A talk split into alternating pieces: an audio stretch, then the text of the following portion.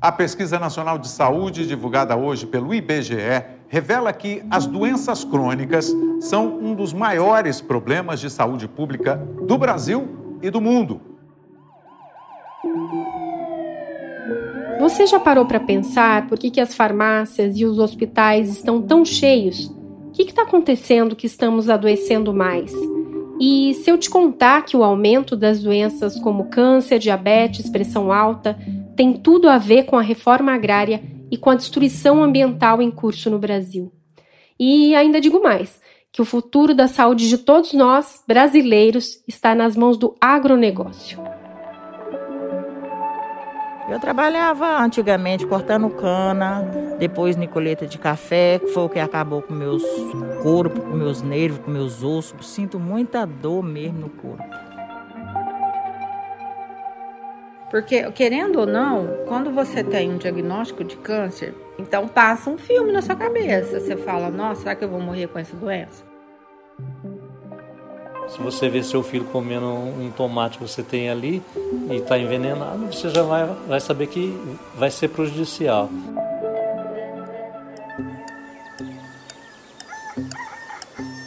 Todos os dias, antes mesmo da gente se levantar da cama, escolhas feitas por alguém que a gente nem conhece, lá longe, a quilômetros de distância, no modo de produzir alimentos no campo, afetam e muito a vida de quem está na cidade. A maior parte das terras no Brasil estão concentradas nas mãos de poucos, poucos em número, mas grandes em poder político e econômico.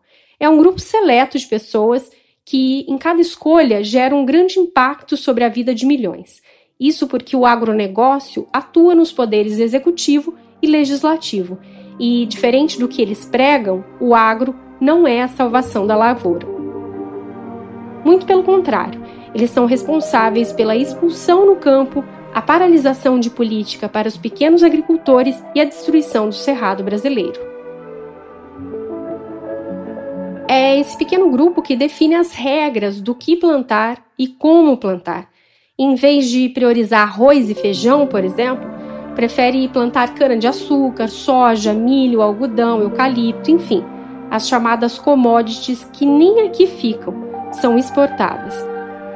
Neste episódio do Prato Cheio, vamos acompanhar um dia de escolhas e consequências no campo e na cidade. É importante a gente falar que esse é um dia fictício, uma extrapolação do que acontece todos os dias no país na vida de milhares de brasileiros como eu e você. Que narramos seria melhor que fosse ficção, mas infelizmente não é. Todos os relatos são reais. O Sérgio, a Débora, a Vilma e os pesquisadores com quem a gente conversou têm em comum a luta para ter uma vida mais saudável nesses tempos em que abrir um pacote de macarrão instantâneo é mais rápido, prático e barato do que comprar tomates e cenouras. Ah, e tem o senhor agro, o agronegócio, que vai ser identificado assim. Sobre ele não há invenção. Em tudo que você vai ouvir aqui é fruto de diversas apurações que o Joio já fez ao longo destes anos. Os especialistas me ajudaram a entender as consequências dessas escolhas para eu te explicar melhor como é essa relação do agronegócio com a saúde.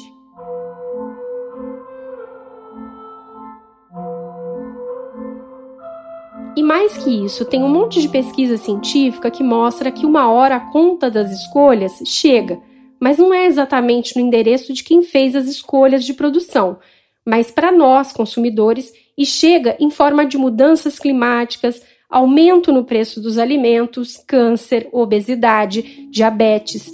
Esses são apenas alguns exemplos que demonstram o quanto o problema se torna crônico. Afinal, onde começa o adoecimento? Eu queria entender a relação das doenças crônicas com a forma que produzimos alimentos no Brasil. Eu sou Annelise Moreira, repórter, e te convido para entender essa história comigo. Eu te garanto que dá para ter saúde, viu? Mas para ter, a gente precisa ir para o campo, conhecer de perto quem está travando essa luta pelo alimento saudável.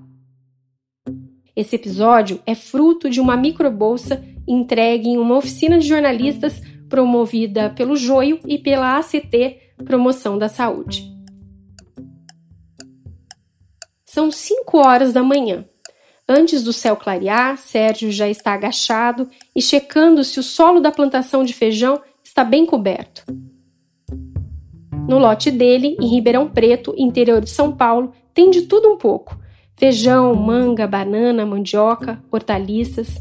Sérgio Eleutério faz parte de uma das 464 famílias que moram no assentamento Mário Lago. Eu fui visitar o assentamento da reforma agrária, reconhecido como uma das referências em produção agroecológica de alimentos, e conheci o Sérgio, que me contou um pouco sobre a rotina dele no campo. A gente já está aqui há sete anos e estamos, estamos lutando aí para implantar um sistema diferente, porque a, a terra em si ela é pequena, mas você fazendo os consórcios que a gente está tá aprendendo através da, da agroecologia aí, a gente consegue produzir num, num espaço pequeno va variedade de produtos, entendeu? Então, é o tamanho do teu terreno? Aqui é um hectare e meio.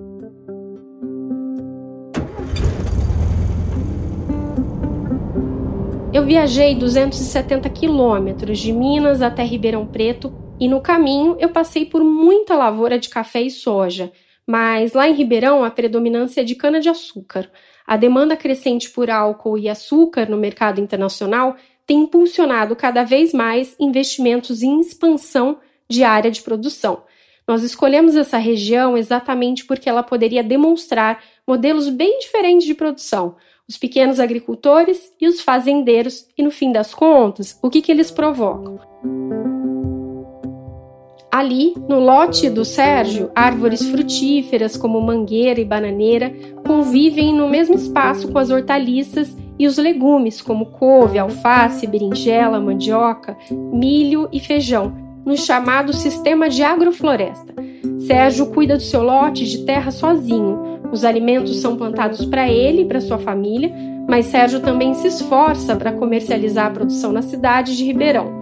Alguns produtos são até beneficiados ali mesmo, virando conservas, geleias e massas. É, ainda não, a gente não consegue atingir ainda o supermercado, mas tem associação, tem a cooperativa, tem grupo que é de WhatsApp que o pessoal pede semanalmente a montagem de cesta. É, a gente vai escoando a mercadoria em, vários locais, entendeu? Na cooperativa tem produção que vai para merenda escolar, de Ribeirão vai um pouco, vai para Franca, vai para Serrana. Tem produção que vai direto para o consumidor. Assim como o Sérgio conseguiu uma roça para plantar alimentos, milhares de famílias aguardam um pedaço de terra para viver e plantar no Brasil. Apesar de ter uma luta histórica desde 1980 pela reforma agrária, 50% das terras agricultáveis no país estão nas mãos de 1% dos proprietários, segundo o último censo agropecuário. É um contraste muito grande porque quem efetivamente bota a comida na nossa mesa, que é o pequeno agricultor familiar, precisa lutar muito para conseguir produzir e se manter no campo. São movimentos como o MST, a Pastoral da Terra e outros tantos que pressionam através da ocupação de terra para que saiam assentamentos. E essa questão está muito presente na cidade de Ribeirão Preto, onde fica o assentamento. Sobre esse assunto, eu conversei por videochamada com a Kelly Mafor, que vive no mesmo assentamento do Sérgio. O Mário Lago, no passado, já foi uma grande fazenda de cana-de-açúcar, mas se tornou improdutiva e ficou assim por muitos anos até ser ocupada. Foram as famílias assentadas que recuperaram solo degradado pelo monocultivo de cana e passaram a produzir alimentos ali. Kelly atua na coordenação nacional do MST e diz que a luta pelos assentamentos de reforma agrária não necessariamente tem sido traduzida numa reforma agrária efetiva no Brasil. Mas se a gente for olhar do ponto de vista de uma, é, de, de, uma alteração substantiva na estrutura fundiária, é, nós, assim, é, nós tivemos pouquíssimos avanços, né, assim, uma pena, né, porque ainda uma boa parte dos problemas sociais que a gente enfrenta, né, é moradia, agora fome, né, enfim, tantas outras coisas, está relacionado também a essa não realização da reforma agrária. A reforma agrária ganhou força no governo Lula. O pico ocorreu em 2006, quando 136 mil famílias foram assentadas em terras improdutivas. Nós queremos e estamos tirando o Estado do cangote daqueles que produzem, daqueles que investem e dos grandes empreendedores. E o agronegócio, agropecuária, é um dos setores que está dando certo desde há muito e nós devemos valorizar quem trabalha nessa área.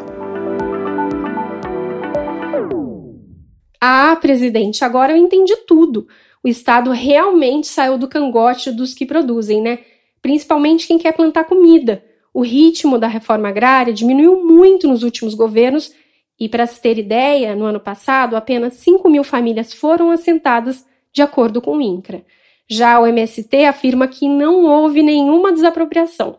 Na outra ponta, o Estado segue dando um cheiro no cangote do agro, que recebe centenas de bilhões de reais em financiamento, isenção de impostos e infraestrutura.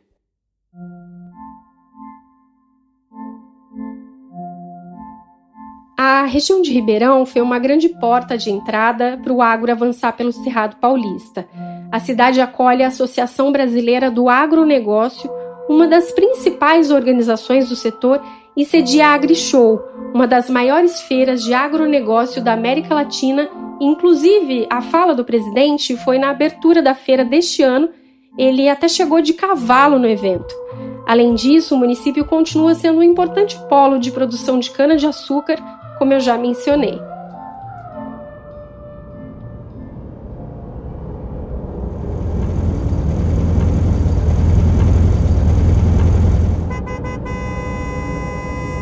às 6 horas da manhã chega o caminhão. A motosserra e os homens começam a medir as árvores em diferentes estados do cerrado. Uma a uma são derrubadas.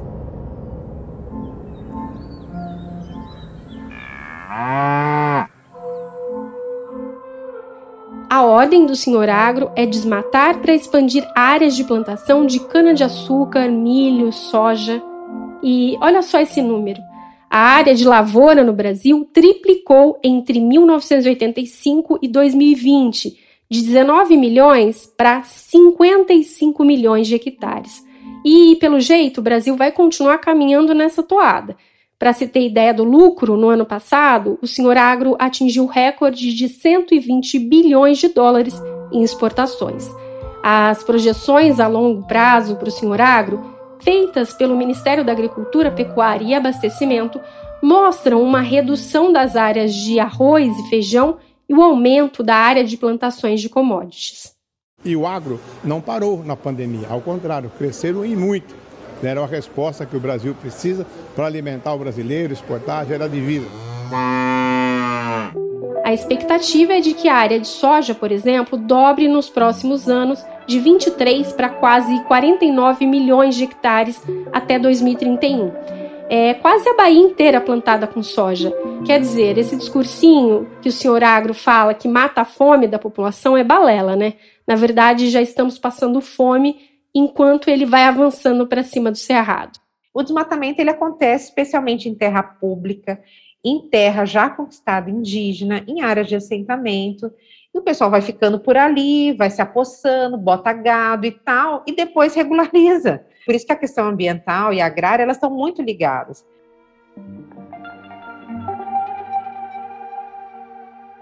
O modelo de produção do senhor agro tem ameaçado o cerrado. O segundo maior bioma do Brasil já perdeu mais de 50% da sua cobertura vegetal original de 1970 a 2018.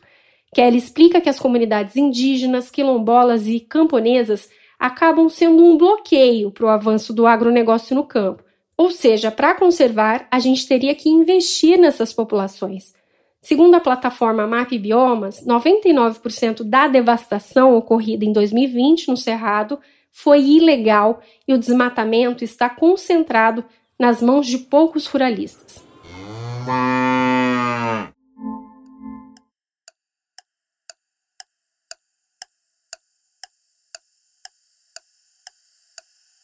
São sete horas da manhã. Débora toma banho, faz um café e sai o quanto antes de casa para chegar mais cedo no consultório médico que fica na cidade vizinha.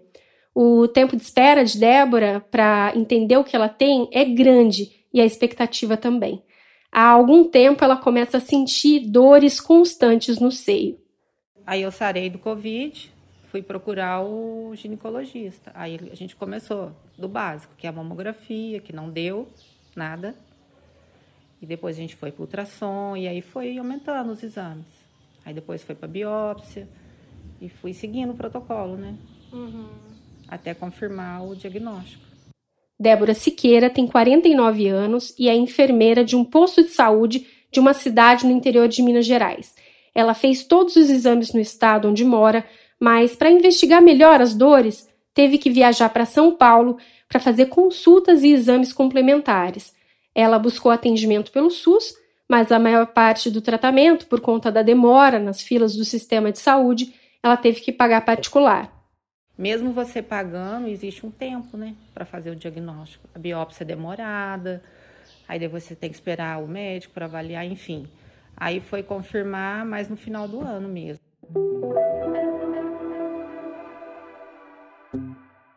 Enquanto Débora se prepara para sua consulta médica, o sol já apontou e o colorido da plantação do Sérgio, cheia de diversidade, se choca com o amarelo da plantação ao lado, um mar de cana-de-açúcar.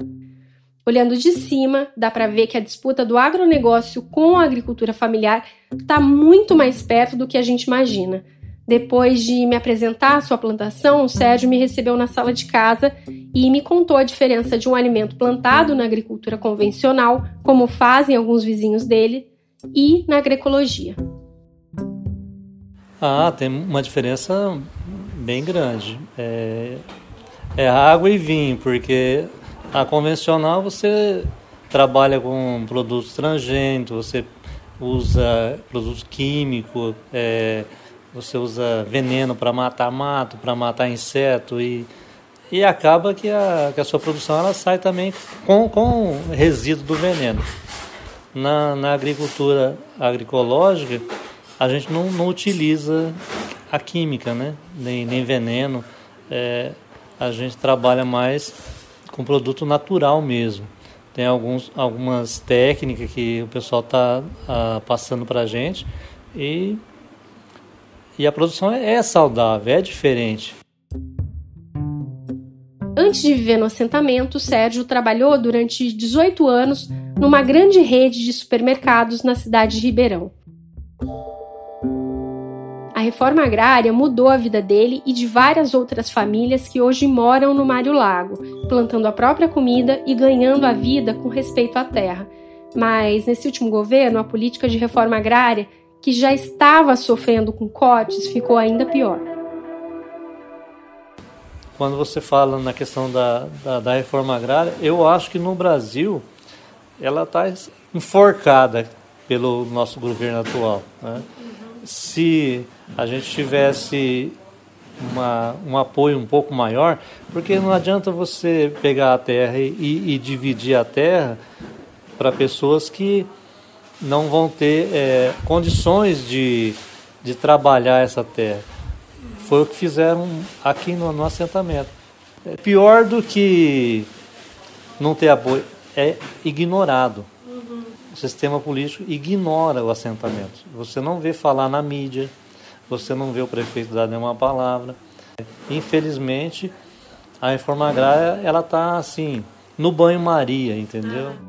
É, Sérgio, não tá fácil para os agricultores familiares, não, porque quem planta alimento tem cada vez menos espaço para plantar.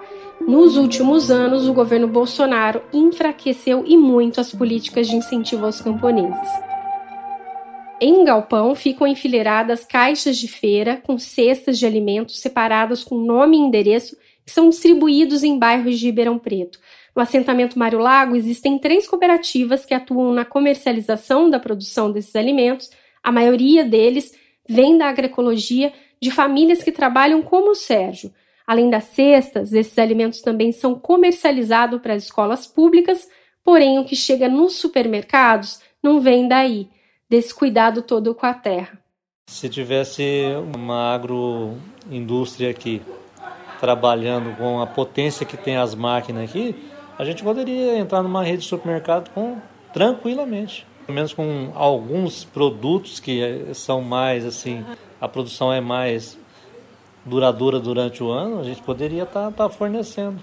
Esse tipo de cultivo que o Sérgio pratica e outras famílias do assentamento também, a agroecologia é um modelo de agricultura que procura respeitar os processos da natureza, evitando romper o equilíbrio ecológico. O princípio é de que não tenha nada de veneno, nada de plantar só uma cultura. Se o país tivesse políticas voltadas para esse modelo agroecológico, a agricultura seria mais diversa e integrada aos biomas, sem explorar quem vive da terra e o que é plantado nela. Resumindo, seria algo completamente diferente do que a gente está falando aqui nesse episódio, sendo prioridade na agroecologia o respeito à natureza em contraste com o modelo do senhor agro, que segue deixando rastro de destruição por onde passa.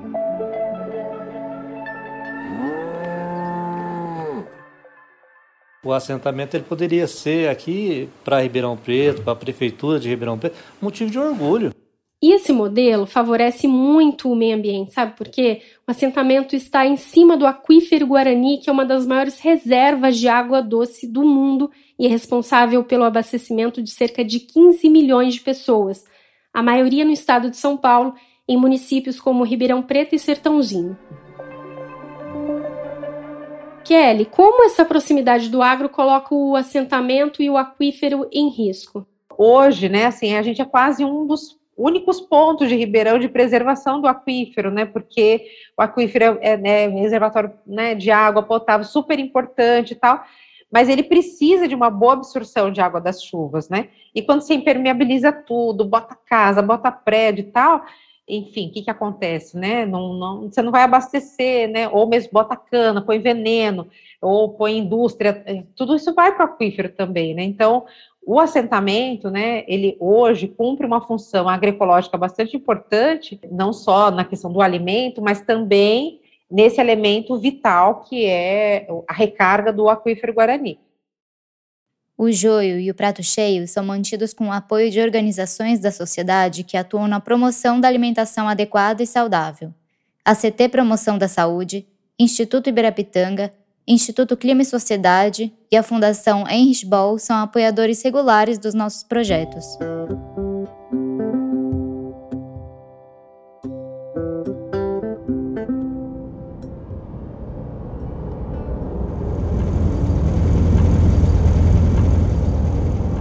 Agora são 8 horas da manhã, estamos no supermercado da cidade. O que chega não são aquelas cestas de alimentos sem veneno que eu vi lá no assentamento, não. Mais um caminhão de entrega chega e são descarregados os primeiros pacotes de macarrão instantâneo, bolachas recheadas, chocolates, salgadinhos. Hoje, mais cedo, caminhões lotados de balas e refrigerantes já vieram abastecer o estoque do mercado. Todos os dias chegam caminhões de diferentes partes do país recheados de embalagens coloridas. Às 8 horas da manhã, do lado de lá da cerca, em frente à roça do Sérgio, o senhor Agro segue nos trabalhos com a cana. Depois de semanas com o solo totalmente exposto, recebendo fertilizantes e adubos químicos, hoje é dia de caprichar na aplicação de inseticidas, fungicidas e herbicidas o senhor Agro tinha dado a ordem. Usando os chamados defensivos, nome mais bonitinho para o agrotóxico, não seria necessário dobrar a área cultivada da lavoura de cana-de-açúcar. Os alimentos podem ficar mais baratos e não vai faltar alimento no Brasil. Porém, a realidade é exatamente o oposto disso. Para garantir um lucro com a lavoura, o agro prefere investir mais em adubos e venenos do que se preocupar com a saúde no campo e, por consequência, com a saúde na cidade.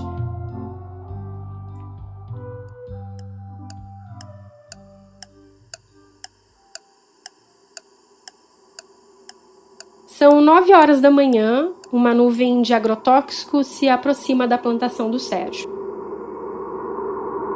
A produção que a gente tinha, por exemplo, mamão, banana, era os aviões começar a sobrevoar aqui dava tipo de uma ferrugem no, na, na, sua produção, ah, mas acabava com tudo.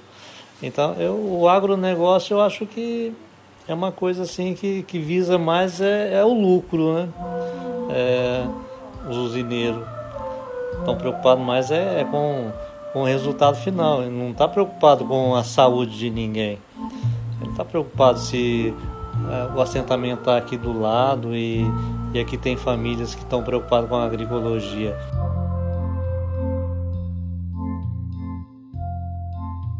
Sérgio fica preocupado quando isso acontece, porque todo o trabalho que ele teve para não envenenar o alimento vai por água abaixo. Meses de trabalho duro que são jogados no lixo depois de uma escolha do agro. O que Sérgio planta chega à mesa de quem está na cidade e esse é o ganha-pão dele. Nos últimos quatro anos foram liberados mais de 2 mil agrotóxicos no Brasil.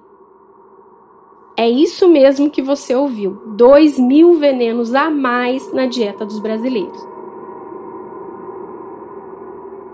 A Agência Internacional para Pesquisa sobre Câncer informou, após inúmeras pesquisas, que o glifosato, por exemplo, um agrotóxico amplamente utilizado no Brasil, mas proibido em pelo menos 21 países, foi comprovado como carcinogênico para animais mamíferos e provavelmente para humanos no Brasil, a Anvisa decidiu no ano passado manter a liberação da substância bastante usada nas lavouras de cana-de-açúcar, soja, trigo e milho. Nos anos 90, o Brasil não era um grande consumidor de agrotóxicos, mas a prioridade ao agronegócio e ao mercado internacional fizeram com que o país alcançasse o topo na lista de utilização dessas substâncias.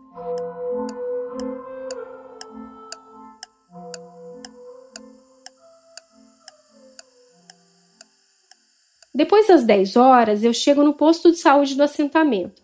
Ainda estamos na pandemia, então todas as pessoas estão de máscara, algumas sentadas e outras distantes em pé. Até ali nada de novo. Até na zona rural, o SUS está lotado de gente. Acompanho o primeiro atendimento do Nélio Domingos, médico de família.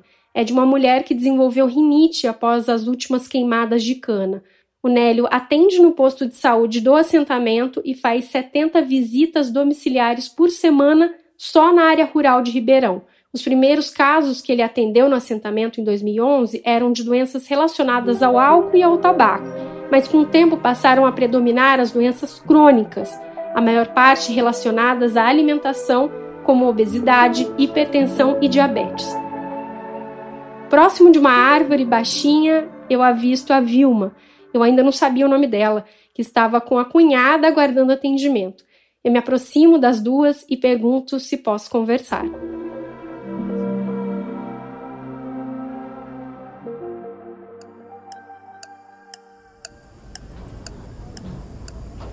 São 11 horas da manhã. Enquanto isso, um repositor de estoque coloca as bolachas nas prateleiras e depois que terminar, vai para o segundo corredor empilhar os miojos os consumidores começam a chegar no mercado.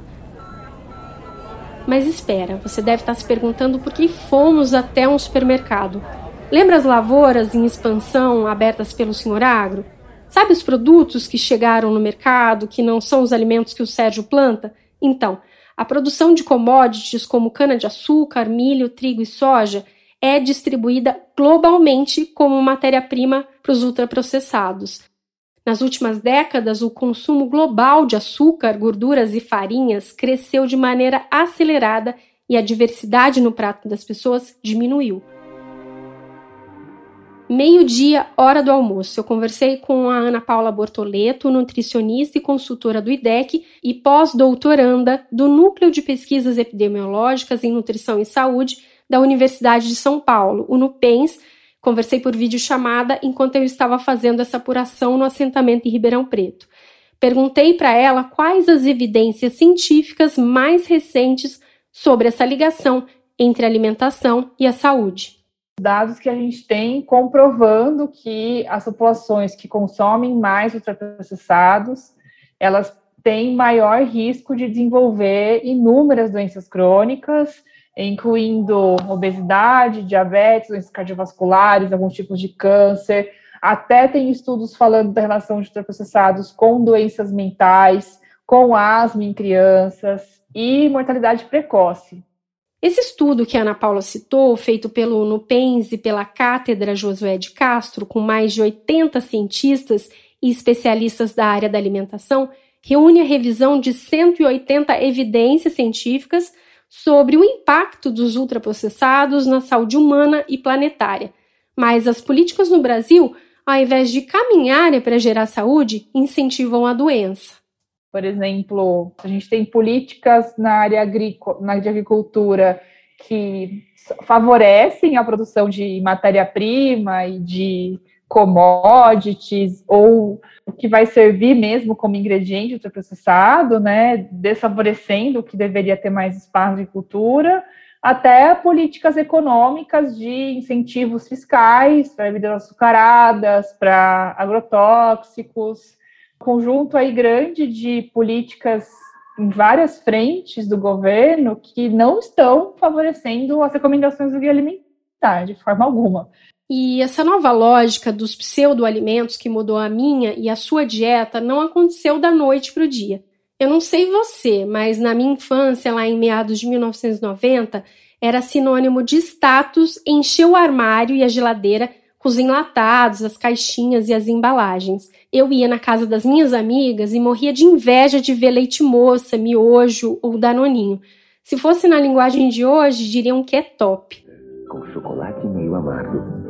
Nesse inverno, bebidas quentes com leite moça. Bateu, tomou. Isso aconteceu porque teve uma valorização do produto industrializado em detrimento dos alimentos in natura, que ficaram quase fora de moda dentro da vida moderna, repleta de fast foods e novidades congeladas. Cringe. O que, que mudou na nossa vida para a gente achar que é melhor um refrigerante do que tomar suco natural? Pelo jeito, os profissionais de saúde e cientistas que estão de olho nesses ultraprocessados têm comprovado que eles não são tão top assim para a saúde, não, viu? Organização Mundial da Saúde tem uma recomendação clara de políticas fiscais para aumentar o preço de bebidas adoçadas em 20% para redução do consumo dessas bebidas, redução das doenças relacionadas a elas, como diabetes, obesidade, porque ela traz é, benefícios claros para a saúde pública e ainda benefícios para os cofres públicos, né, de ter uma arrecadação maior para ser destinada para a saúde. O Prato Cheio é financiado em parte por doações de ouvintes. Você pode ajudar sendo um integrante do Sementeira, o nosso programa para apoiadores. Além de contribuir para as nossas investigações, você ganha descontos em livros, restaurantes e várias coisas. E ainda tem acesso antecipado aos episódios do nosso podcast.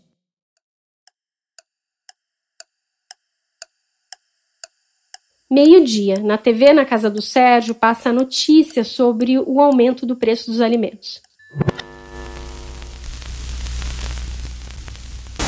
O preço dos alimentos básicos cresceu 11% em um ano, segundo a Associação Brasileira do Setor.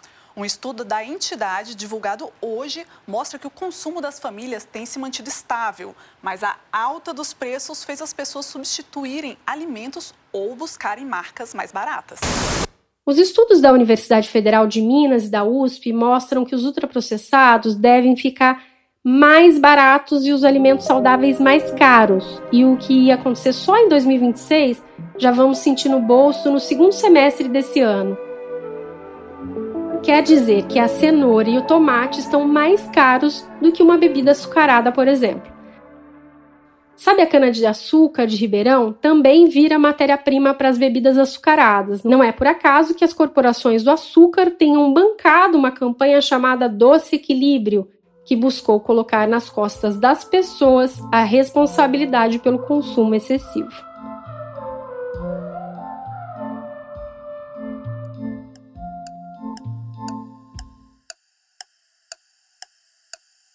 Meio-dia, na cidade, Débora finalmente está sendo atendida pelo médico. Sentada no consultório gelado, com a bolsa no colo, recebeu o diagnóstico de câncer de mama. É, que a gente sempre foi orientado de que o câncer não dói, que mama que tem câncer não dói. E é uma, e é uma mentira. Dói sim. Tinha noites que eu nem dormia de dor. Assim como Débora, 65% das mulheres com diagnóstico de câncer de mama sem plano de saúde demoram mais de 60 dias para iniciar o tratamento da doença, tempo limite indicado pelos especialistas. No Brasil, a estimativa do Instituto Nacional do Câncer é de que ocorram 66 mil novos casos de câncer de mama por ano. A partir de agora, diz o médico, ela vai ter que se preparar para um longo tratamento e muitas mudanças no dia a dia. Aquelas carnes ultraprocessadas, biscoitos, doces, refrigerantes, melhor cortar, né? A gente sabe que a alimentação tem alguma coisa a ver com a qualidade da saúde, mas será que influencia tanto assim? Recomendações de adotar hábitos alimentares saudáveis para tratamento de doenças crônicas, isso já está consolidado nos protocolos e recomendações para atenção de, de, pacientes com doenças crônicas transmissíveis, uh, como a alimentação saudável é, favorece a controle da hipertensão, do diabetes, da prevenção de câncer. Segundo a OMS, carnes ultraprocessadas como linguiça, salsicha e mortadela favorecem o desenvolvimento de tumores. Por outro lado, hortaliças, frutas e fibras ajudam na prevenção da doença. Depois de todas essas evidências, Débora decide radicalizar e melhorar a sua alimentação para evitar o efeito cascata. Eu sempre tive uma alimentação boa, mas hoje eu evito produtos industrializados, eu procuro comer mais coisas naturais, né? Os produtos industrializados, processados, né? Tem muita química.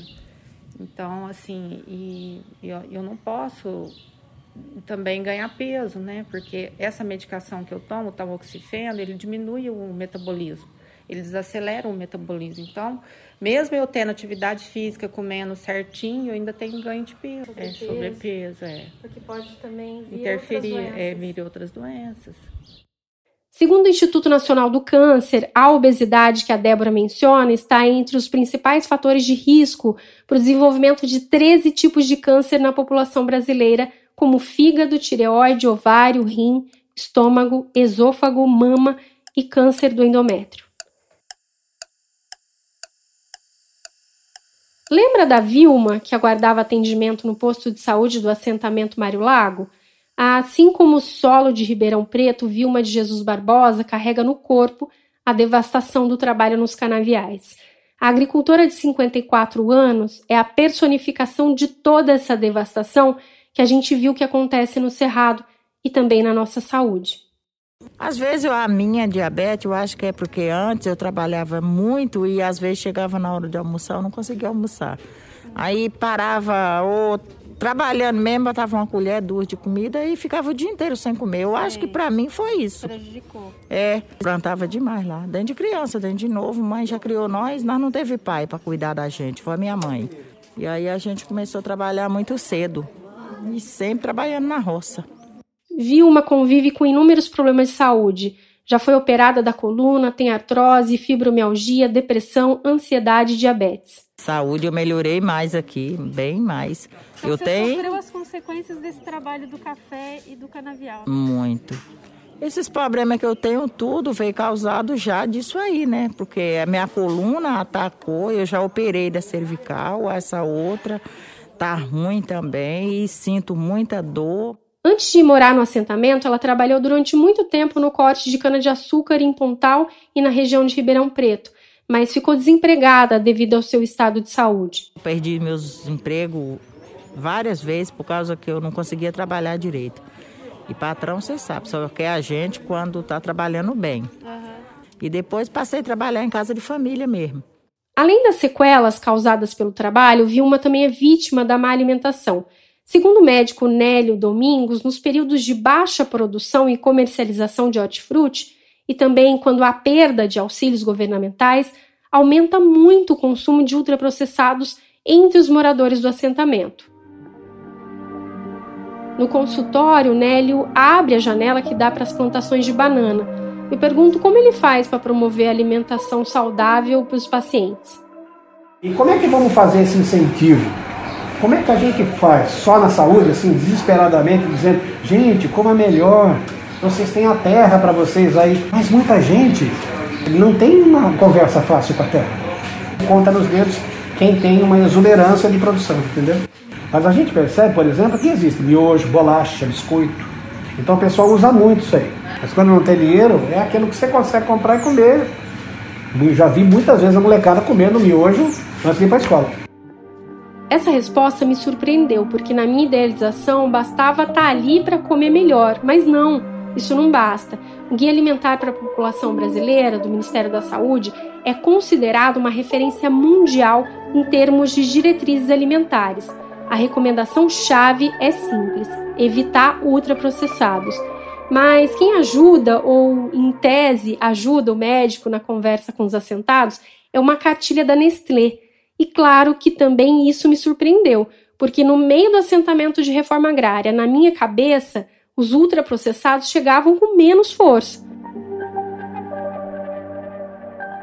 O guia do Ministério da Saúde inovou ao abordar uma alimentação que leve em conta os impactos ambientais e sociais na produção e na comercialização, e não apenas no consumo individual. O Ministério tem ações voltadas à popularização do guia entre os profissionais de unidades básicas, mas o que chegou ao posto de saúde do assentamento foi o material da Nestlé.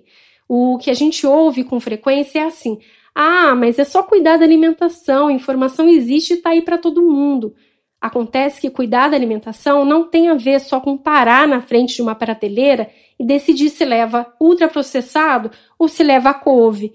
É uma decisão que passa por questões de dificuldade financeira, falta de incentivo à produção para comer melhor, enfim. Porque o Nélio até percebeu que tratar pacientes com doenças crônicas, mudando a alimentação, melhora o quadro da doença, mas entre orientar e as pessoas conseguirem de fato que isso aconteça no dia a dia, me pareceu um abismo. Está carecendo ainda de que as pessoas se sintam mais libertadas dessa questão da miséria. Ou seja, as políticas públicas ou a falta delas, o preço dos alimentos in natura, nas alturas, tudo isso favorece para que a gente se alimente pior. E é um efeito cascata, porque acaba tendo risco de outras doenças crônicas. As políticas no Brasil estão todas voltadas para o senhor agro, enquanto isso, gente que nem o Sérgio, que está tentando plantar e vender comida sem veneno, não tem incentivos. Tem gente que não tem trabalho, não tem recurso. Com o dinheiro na mão, as pessoas parecem que vivem melhor. Impacto na saúde, especialmente na saúde alimentar. Porque, assim, essas pessoas com dinheiro na mão, eles conseguem, sabe o que? Agregar no lote. Se tivessem mais incentivo para a produção, eu acho que ficaria tudo muito melhor. Resultado: a fila de pacientes com doenças crônicas neste posto é semelhante ao que acontece em milhares de cidades do Brasil. Mais de 50% da população já tem o diagnóstico de pelo menos uma doença crônica no Brasil sem poder de escolha, seguimos adoecidos porque o que chega para nós é a doença embalada disfarçada de alimento. E assim, não adoecemos de câncer, de obesidade ou de uma doença cardiovascular, mas no final das contas, estamos adoecendo e morrendo pela falta de política agrária no Brasil.